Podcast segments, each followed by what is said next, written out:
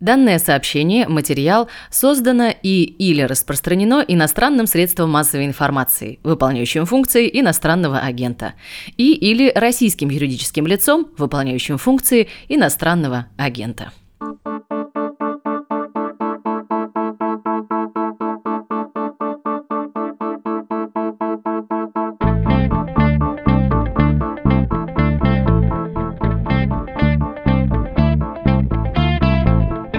Здравствуйте, это подкаст «Что случилось?». Он о новостях, которые долго остаются важными, что особенно трогательно произведен на ваши деньги, то есть вполне себе может считаться общественным СМИ, как и все издание «Медуза», в умозрительных границах которого этот подкаст производится.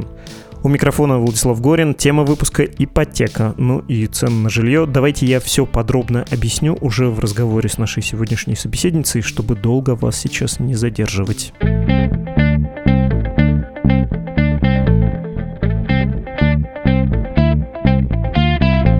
Рад представить исполнительный директор Фонда Институт экономики города Татьяна Полидис. Здравствуйте, Татьяна.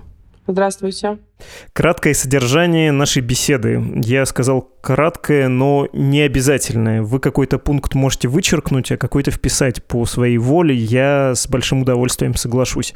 Я представляю этот разговор следующим образом. Хотелось бы поговорить про ипотеку и про то, что она подорожает, куда деваться, про то, что льготное жилищное кредитование, по сути, кончилось, и оно не совсем очевидные, может быть, эффекты нам оставило. И третий пункт, справляются ли наши заемщики со своей нагрузкой, это наверное, фантастический, но если так сильно тревожиться, тоже пугающий сценарий. Хотим, попугаемся, хотим, скажем, что нет, у нас все хорошо. Я бы начал с итогов 2021 года, и можно шире, последних пары лет. Почему 2021? Не только потому, что мы в декабре и, как все, подводим итоги, но еще и потому, что рекордное количество кредитов было выдано. То, что я видел 1,8-1,9 миллиона заемов на сумму там 5,5 триллионов миллионов, да, это в пандемийный-то год. В общем, это отдельной строкой, может быть, стоит обсудить э, этот рекорд. Рискнете подвести итоги? Ну да, 2021 год э, стал таким очень интересным годом в целом в истории наблюдений за рынком ипотеки. И последняя история, там, десятилетняя история наблюдений за рынками жилья, в частности, в крупнейших городских агломерациях, в каждой из которых больше миллиона человек проживает. В каком смысле? А в том смысле, что вот э, если до пандемии, я бы так сказала, до 2019 года включительно, в принципе, мы наблюдали на этих основных рынках некую стагнацию цен на жилье. Они практически не менялись в номинальном выражении. Или даже если они подрастали в номинальном выражении, все равно этот рост был незначительный, все уже привыкли стабильным ценам на жилье, и более того, с учетом того, что доходы не всегда на этом десятилетнем интервале, но в какие-то периоды все-таки подрастали, либо наоборот, в периоды, когда доходы снижались, но они снижались меньше, чем снижались номинальные цены, а мы фиксировали и такую динамику тоже. Все это привело к тому, что у нас росла доступность жилья. До 2019 года включительно просто там есть показатель, коэффициент доступности жилья, который во всем мире применяется, отношение цены квартиры к доходу семьи. И вот этот показатель, когда он превышает три года, да, считается, что уже есть проблемы с доступным жильем в городе или там в агломерации. А среди наших 17 крупнейших агломераций этот показатель больше, чем в половине агломераций по состоянию на, например, 2018 год, был ниже трех. То есть по международной классификации по доступности жилья можно сделать выводы было, что в большинстве наших крупнейших городских агломераций жилье там можно считать относительно доступным. Я, простите, разжую три года. Это домохозяйство зарабатывает, ну, скажем, 50-100 тысяч рублей, неважно. И вот если все это сложить, э, сумма доходов за три года, если вы на это можете купить э, квартиру, ну, скажем, там, если это двое человек, однокомнатную, то доступное жилье. Да, но берем среднее домохозяйство. То есть во всем мире есть методология, мы должны взять некое среднее по доходу домохозяйства. Да? Статистически это называется домохозяйство с медианным доходом. И также мы должны взять и медианную жилую единицу. То есть а что вообще на рынке является типичной жилой единицей? И вот здесь мы как раз подходим к самому интересному. Да, доступность жилья, пока вот я рассуждаю без ипотеки, да, потому что вообще с точки зрения фундаментального анализа доступность жилья должна измеряться именно как соотношение цены доходов. Ипотека там потом дальше прибавляется, но это просто финансовый инструмент, который позволяет в моменте да, нам купить больше жилья, перераспределив свои доходы от будущих периодов к настоящему. Я об этом тоже скажу. Но в первую очередь надо понимать, какие тренды именно фундаментальной доступности жилья. Так вот, последние 10 лет этот тренд был очень четкий на повышение такой доступности. То есть относительно доходов жилье становилось все более и более доступным. Правда, это сопровождалось ухудшением ну, это называю жилищного стандарта. Да? Э, например, если в 2011 году средняя площадь вновь вводимой квартиры в многоквартирных домах была в районе 70 квадратных метров, то сейчас это уже в районе 50 квадратных метров.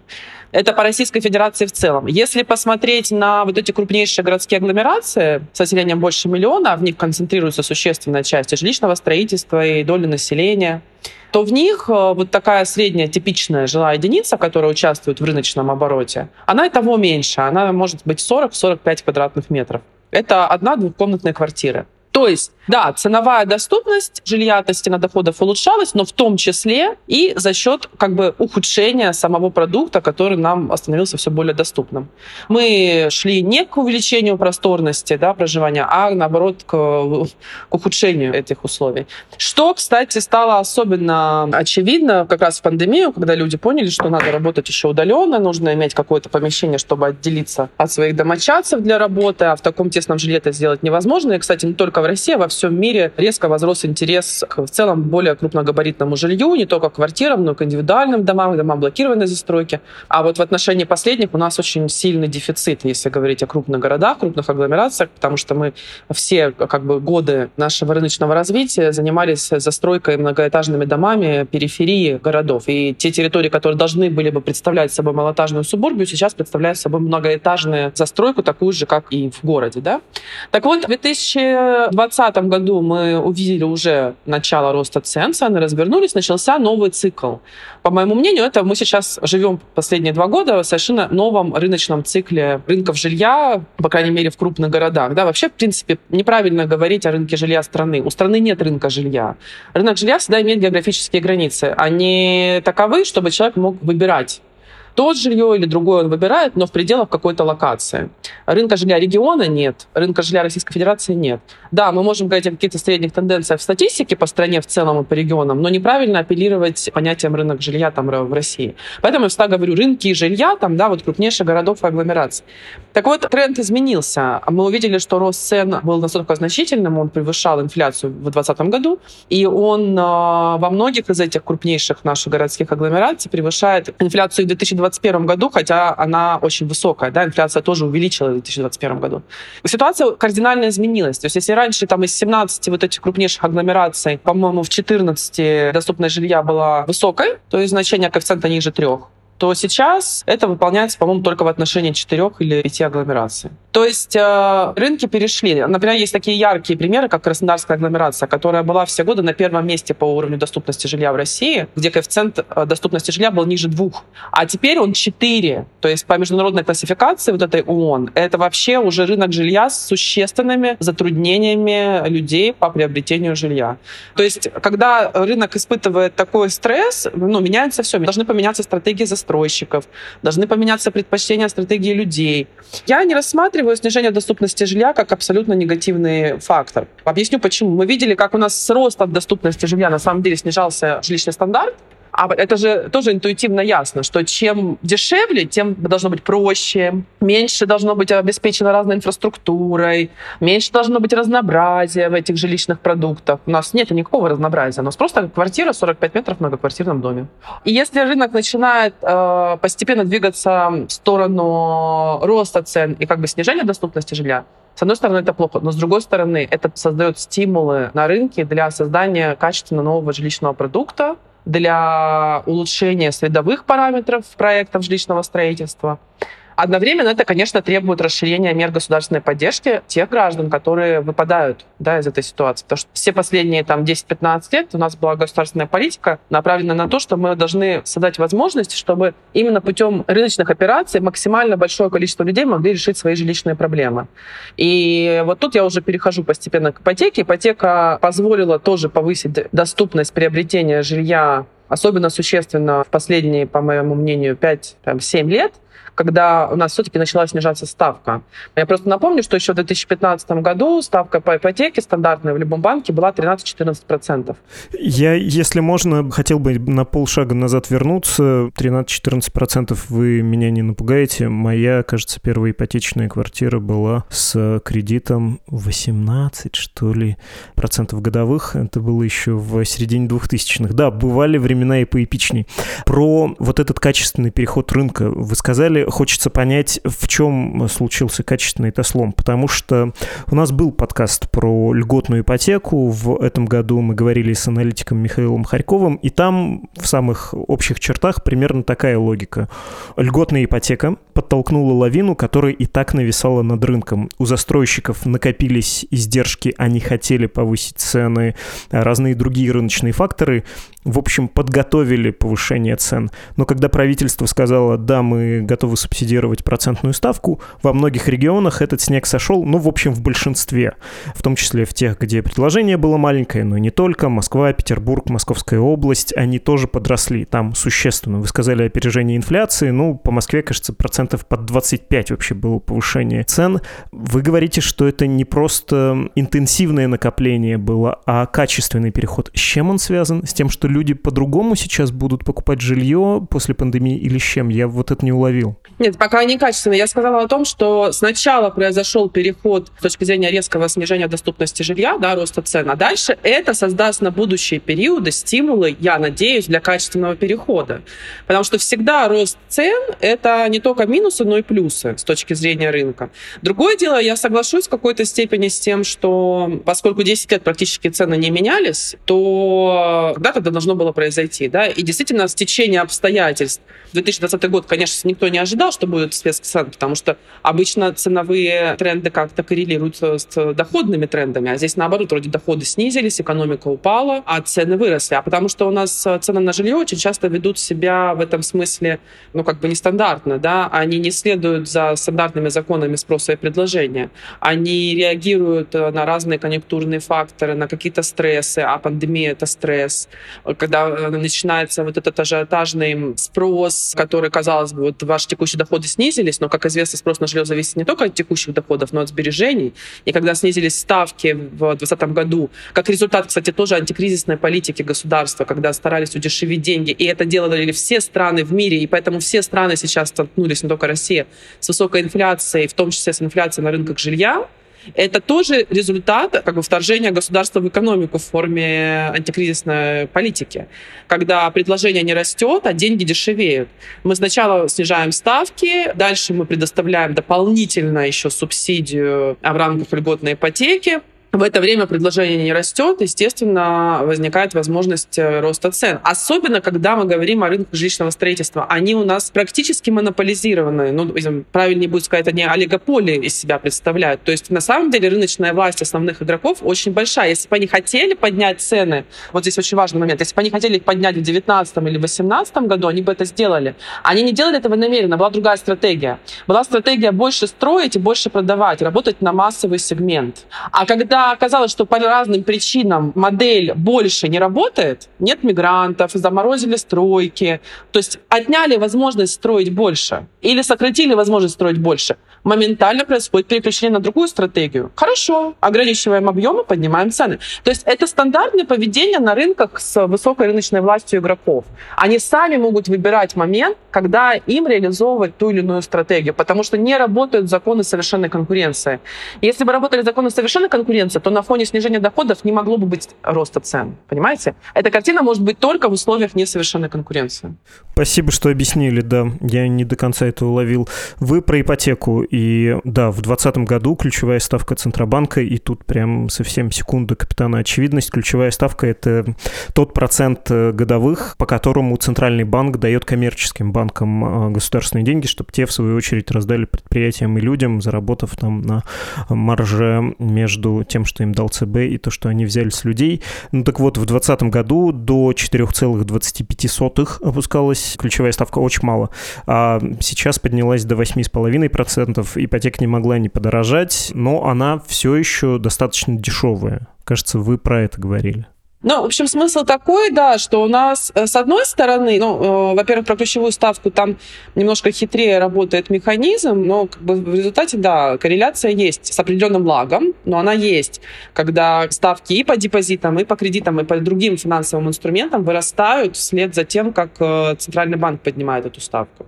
А почему я говорю, что косвенная взаимосвязь? Потому что по факту базой для фондирования ипотечных кредитов в большинстве наших банков являются депозиты, то есть те средства, которые они получают не от центрального банка, а от граждан. И получают они от граждан эти э, средства обычно по отрицательным реальным ставкам, то есть по ставкам ниже инфляции. Как правило, вообще в нашей стране за всю историю рыночной экономики большую часть мы жили в ситуации отрицательных реальных ставок на сбережения физических лиц, что, конечно, тоже очень плохо. Так вот, в 2020 году льготная ипотека, конечно, сделала свой вклад в ценовой импульс на рынках жилья, хотя нельзя сказать, что это был единственный фактор. Как я сказала, там был фактор, связанный с ограничением на рабочую силу на стройках, с антиковидными мерами субъектов федерации, я имею в виду прям прямой запрет и приостановку работ э, строительных там вот как раз весной, да, во втором квартале. То есть все эти вместе факторы, они оказали влияние на, на рост цен. Ипотека в этом году показала абсолютнейший рекорд. То есть тот объем выдачи ипотеки, который был в 2021 году, опять же, для сравнения могу вам сказать, это ну, если сейчас я не ошибаюсь, ну, процент это там 3 ВВП, да. А еще 10 лет назад у нас весь ипотечный рынок составлял 3% ВВП. Весь ипотечный рынок, вся задолженность по ипотеке. И даже, может быть, не 10, а 8 лет назад. Я могу ошибаться немножечко в цифрах по годам, но порядок просто так будет более понятен, да. Сейчас годовой объем рынка составляет тот объем, который раньше был в целом рынком, накопленным за все годы в Российской Федерации. Так вот, это стало возможно за счет мягкой политики Центрального банка прошлого года по количественному смягчению, так называемое, да, это снижение ключевой ставки, соответственно, снижение ставок по депозитам и снижение ипотечных ставок. И, как всегда, у нас в условиях макроэкономической нестабильности у нас всегда возрастает ажиотажный спрос на жилье. Всегда. Причем именно на ликвидных рынках, вот этих крупных городских агломераций. Это в том числе был эффект э, перевода сбережений с депозитных счетов да, в приобретение жилья. Это тоже можно увидеть по статистике. Так вот, сейчас, во-первых, Центральный банк перешел абсолютно к противоположной политике. Это ужесточение денежно-кредитной политики, увеличение ключевой ставки. Хотя, кстати, рост ключевой ставки начался гораздо раньше, еще летом, да, но ипотечные ставки не реагировали, как я сказала, именно потому, что они не так быстро реагируют на изменения ключевой ставки. Поэтому первую негативную динамику по ипотеке мы стали замечать только в сентябре. Но по итогам года у нас все равно будет э, плюс по сравнению с прошлым годом. Дальше, по моему мнению, естественно, мы будем видеть охлаждение уже рынка, как с точки зрения ипотечных сделок, так и сделок по покупке строящегося жилья. Кстати, сейчас мы видим, что рост цен, конечно, очень быстро переметнулся и на вторичный рынок жилья. Это всегда взаимосвязано. То есть исходно рост цен стал формироваться на первичном рынке. Да. Но дальше, естественно, он переходит на вторичку, потому что существует такое понятие, как фильтрация на рынке жилья. Для того, чтобы купить одно, вы продаете другое и так дальше. Да? Поэтому постепенно эффект э, вот как бы ценовой этот распространяется и на вторичный рынок тоже. Поэтому, скорее всего, мы все-таки постепенно переходим опять к стабилизации ситуации. То есть я не думаю, что у нас есть факторы, например, для резкого снижения цен. Мы уже не вернемся на тот уровень цен, который был до 2019 года. Но и дальнейшего такого активного роста, ну, только если не будет каких-то потрясений макроэкономических, не будет. Почему я все время говорю про макроэкономику? Да, действительно, если посмотреть на исторические циклы в России, есть такое интересное наблюдение. Мы, кстати, тоже недавно только его открыли, что, например, в период активного экономического роста, это 2002, там, 2009 год, когда российская экономика росла на 7% ежегодно практически, на 6-7, реальные доходы населения росли на 6-7, а жилищное строительство, объемы росли очень скромно, зато очень сильно росли цены. Цены росли на 10% ежегодно, реальном выражении. То есть вот, пожалуйста, был период совершенно других стратегий застройщиков. Они не преследовали цель увеличивать объемы, они просто поднимали цены и зарабатывали прибыль. Но как только после 2009 года мы переходим в другую макроэкономическую реальность, это либо снижение ВВП, либо стагнация, то есть ни о каких темпах экономического роста, которые мы видели в 2000-х годах, и мечтать было нельзя, то застройщики поменяли стратегию. Они перестали поднимать цены и стали зарабатывать на объемах. Что, кстати, коррелировало полностью с государственной политикой, потому что государственная политика все эти годы заключалась в цели повышения доступности жилья именно за счет расширения предложения. То есть здесь был единый экстаз сейчас между застройщиками, бизнесом и государством. Все они решали свои задачи, ну, в принципе, и как бы решая задачи и населения тоже. Потому что за эти годы 5 э, миллионов семей как минимум улучшили свои жилищные условия путем просто приобретения этого жилья, да, не прибегая никаким государственным программам. Это тоже достаточно существенное достижение. И я бы вот хотела здесь отметить, говорить о том, что просто застройщики заработали денег и все, здесь нельзя. Все-таки жилищный вопрос за эти годы для существенной доли семей решился. Просто сейчас мы переходим на другую стадию развития. Мы же должны развиваться. Мы не можем, во-первых, исследования по всему миру показывают, что невозможно достичь тотальной доступности жилья. Нельзя создать такой рынок, который бы 100% населения предоставил возможность решать свои жилищные вопросы путем просто рыночных механизмов, то есть без поддержки государства. И есть некое среднее понимание, что максимум это можно сделать только для 50% населения. То есть вторые 50% населения, да, более бедные, всегда будут нуждаться в государственной поддержке. И вот мы мы, кажется, подошли к такой некой крайней точке. С одной стороны, нарастающее недовольство низким качеством городской среды, низким качеством инфраструктурного обеспечения, дефицитом там, социальной инфраструктуры, высоким износом коммунальной инфраструктуры в целом, да, городской среды. С одной стороны. С другой стороны, уже дальше некуда удешевлять это строительство, потому что это всегда будет связано тогда с еще большим удешевлением по всем остальным направлениям. А с третьей стороны, на сегодняшний день у нас, понимаете, кредиты берут. Тут перехожу к вашему другому вопросу про э, вообще доходы и возможность брать эти кредиты. На сегодняшний день вот эта целевая группа заемщиков, то есть та, которая в рынке, заемщики, которые обращаются за кредиты, она настолько расширилась, что она достигла таких низких уровней дохода населения, где возникает риск, что люди не смогут обслуживать этот долг в будущем или не смогут обслуживать его стабильно. Понимаете, ситуация очень сильно меняется. Например, в 2010 году никто даже обсуждать не хотел тему надежности там, или рискованности ипотечного портфеля, потому что рынок был очень маленьким, заемщики все были с очень высокими доходами, и там не то, что речь не шла о дефолтах заемщиков, там все время шла речь о том, что все гасят досрочно свои кредиты, несмотря на то, что они были взяты под такие огромные проценты. И даже когда были еще валютные кредиты и произошло ослабление рубля, девальвация, даже эта проблема абсолютно на фоне всей экономики никаким образом не была замечена то сейчас вот эти заемщики — это люди с доходами, которые после выплаты ипотечного вот этого ежемесячного платежа могут составлять два прожиточных минимума на семью. То есть, да, вот мы видим, что по абсолютному значению доходов такого заемщика, они уже стали очень низкими. И поэтому вероятность дефолтов, вероятность просроченной задолженности резко возрастает. Я согласна полностью здесь с мнением Банка России о том, что нельзя здесь терять бдительность, наоборот, нужно не ослаблять требования к заемщикам, да, требования к андеррайтингу, которые проводит банк, когда оценивает заемщика, а ужесточать их, Потому что мы можем незаметно для себя перейти из ситуации, когда вообще ни о чем можно не волноваться, в ситуацию там, ипотечного кризиса, который мы видели, например, в США в 2007 году. Очень незаметно, потому что там при гораздо большей развитости, конечно же, ипотечного рынка, но тем не менее и при гораздо большей развитости, в принципе, инструментов страхования рисков, в России, в принципе, отсутствует страхование рисков э, дефолтов заемщиков. Оно отсутствует как класс. А в Америке любой ипотечный кредит застрахован таким образом. Да? И то страна столкнулась с таким ипотечным кризисом, который потом на весь мир распространился. И у нас это тоже возможно. Вот э, я, например, делала такой расчет, э, ну, возможно, если мы упустим ситуацию, конечно.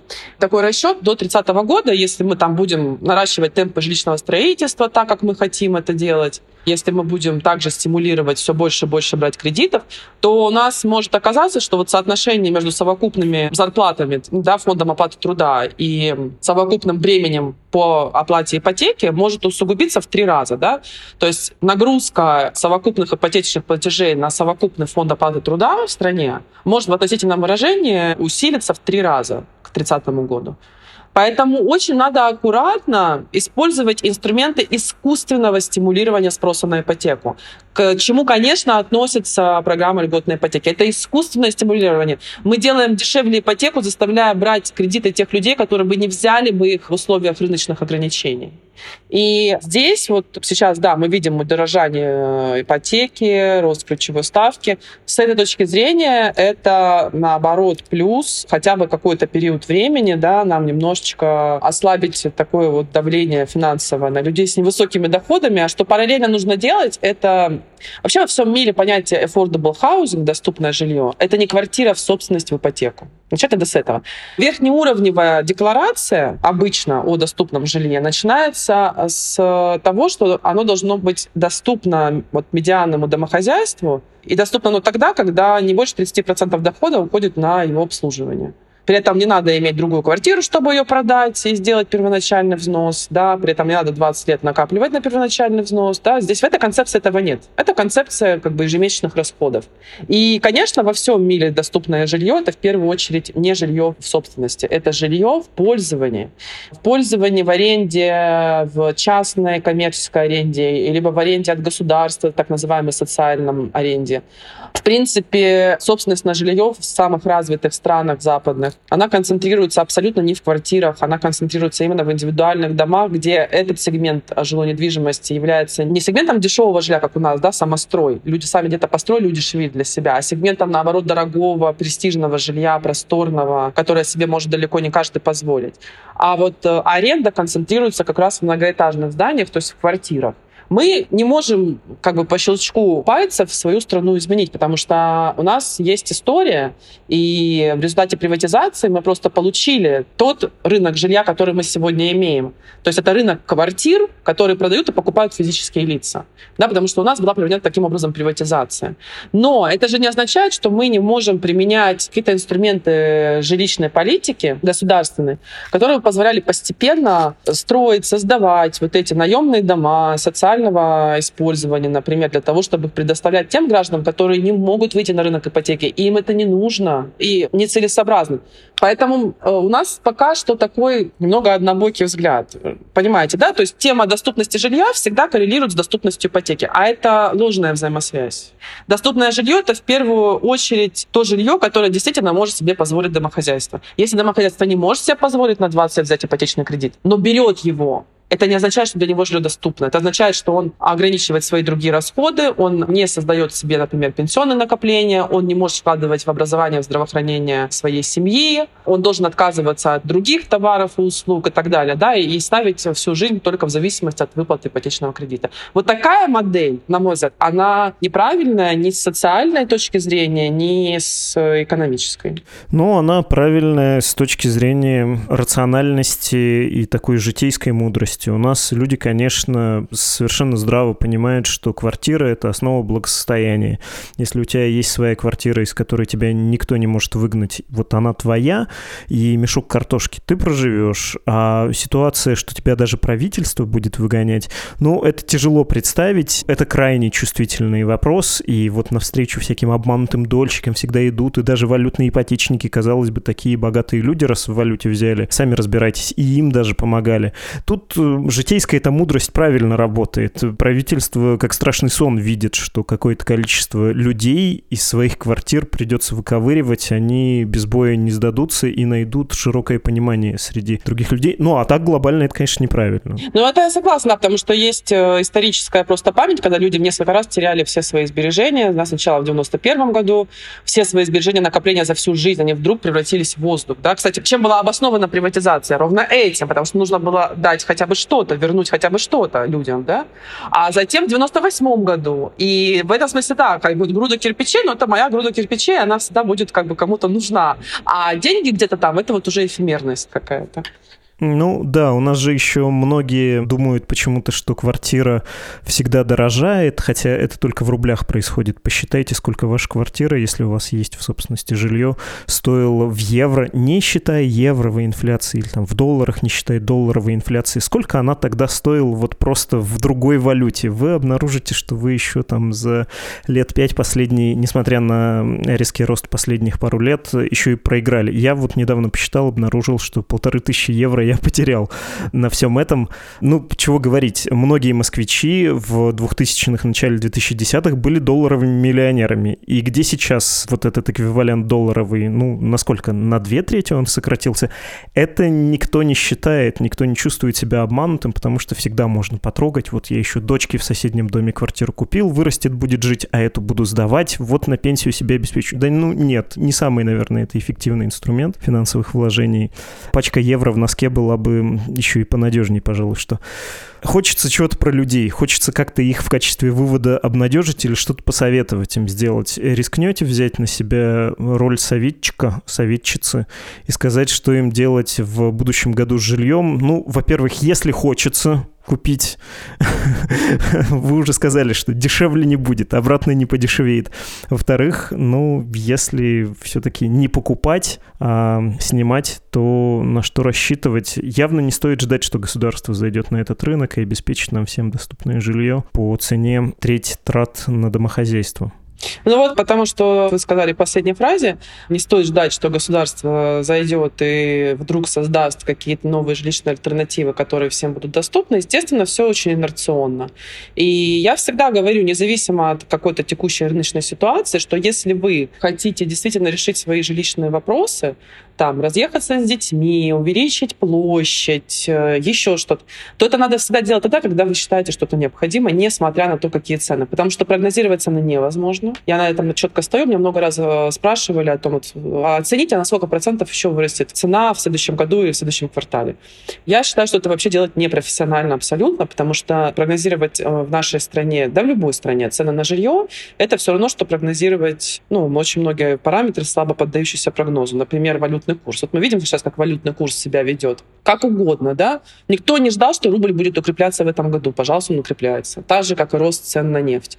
А потому что связано с кучей тех факторов, которые нельзя предсказать. Многие политические всякие, геостратегические факторы на это влияют. И жилье это ну, практически такой же слабо поддающийся прогнозу продукт. Поэтому, если назрела необходимость э, в решении жилищной проблемы и базовая возможность для этого есть, например, да, для первоначального взноса на ипотеку, предположим, да, если речь идет о городе, да, в городе все равно это квартира, если вы не хотите жить далеко от центра или там от срединной какой-то зоны, то я считаю, что вообще смотреть на текущие ставки по ипотеке не надо. Да, они вот сейчас высокие, ну и что? У нас огромная доля, например, за последние три года кредитов была рефинансирована, и банки шли навстречу, когда люди взяли в 2015 году по высокой ставке, в 2014 и дальше по два, по три раза рефинансировали, доведя ставку по этому кредиту до 8-7,5%.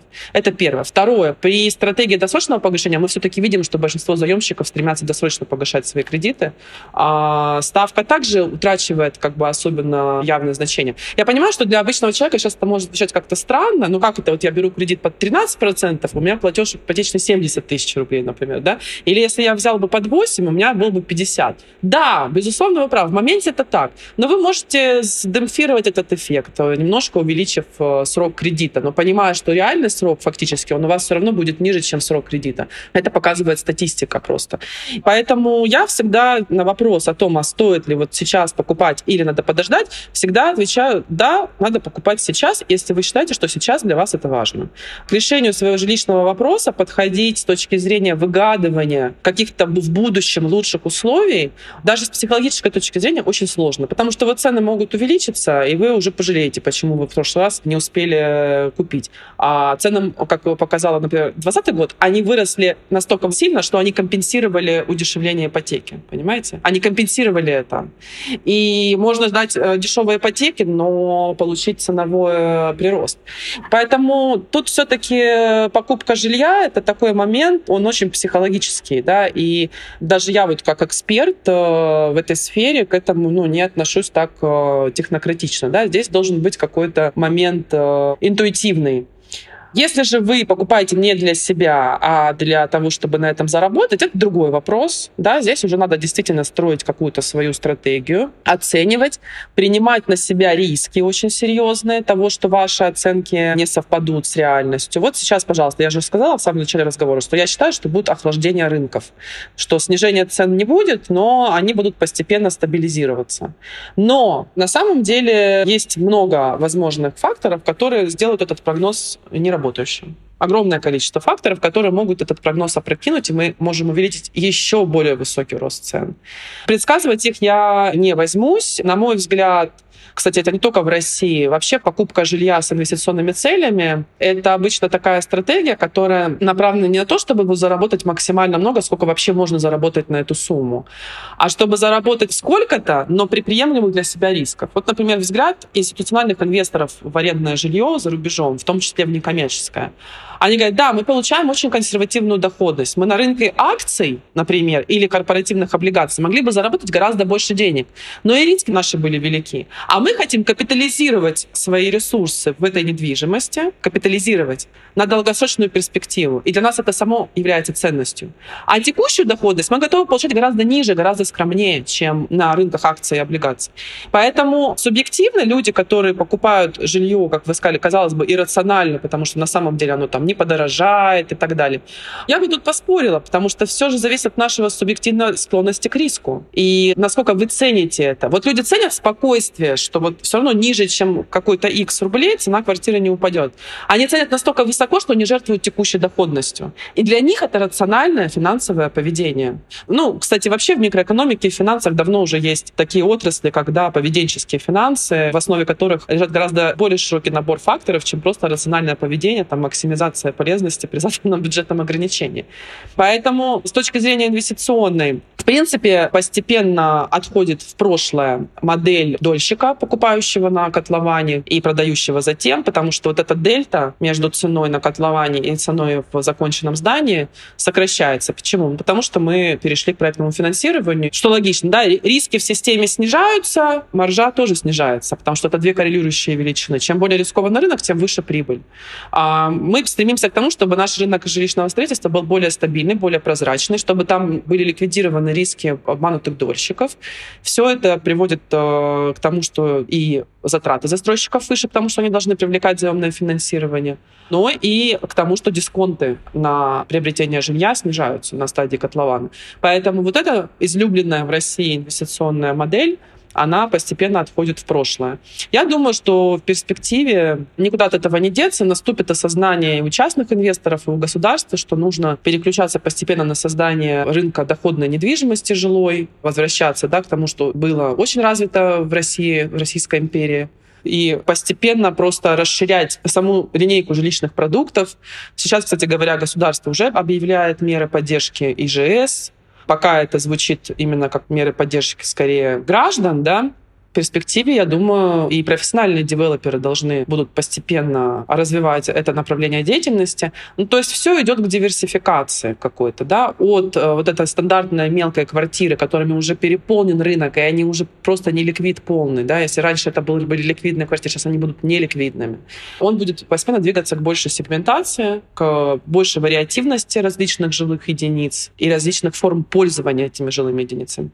Просто все это требует времени. Ну, когда-то, да, и чем более развитым будет становиться наша экономика и наши финансовые институты, в целом законодательная система и система там, защиты прав собственности, защиты прав сторон договора, да, почему у нас аренда воспринимается как какой-то ненадежный институт, потому что нет легитимных отношений, нет долгосрочных контрактов, защищенных государством, да, защищенных судебной системой нет этого института, нет доверия к нему. Это надо все взращивать. И тогда мы увидим, что люди, которые сейчас вынуждены просто, например, снимать квартиру на серых условиях у других физических лиц, зачастую даже вообще без договора, да, и постоянно каждый день чувствовать себя на краю пропасти, потому что тебя могут выгнать э, с первого числа следующего месяца, а может быть даже с завтрашнего дня. Они просто не знают другого. Но если появится другой продукт арендный, легальный, защищенный, надежный, предоставляющий гарантии, Поверьте мне, он будет пользоваться успехом. Мы уже сейчас видим, что в крупных мегаполисах наших по 30% жилищного фонда в центре городов — это аренда по факту. Это означает, что люди не против этой формы пользования жильем. И если мы улучшим здесь э, ситуацию, то мы, наоборот, повысим доверие, мы создадим привлекательность этого сектора. Понятно. Спасибо огромное. Очень интересно было. Спасибо. Мы говорили с Татьяной Полиди, исполнительным директором фонда «Институт экономики города».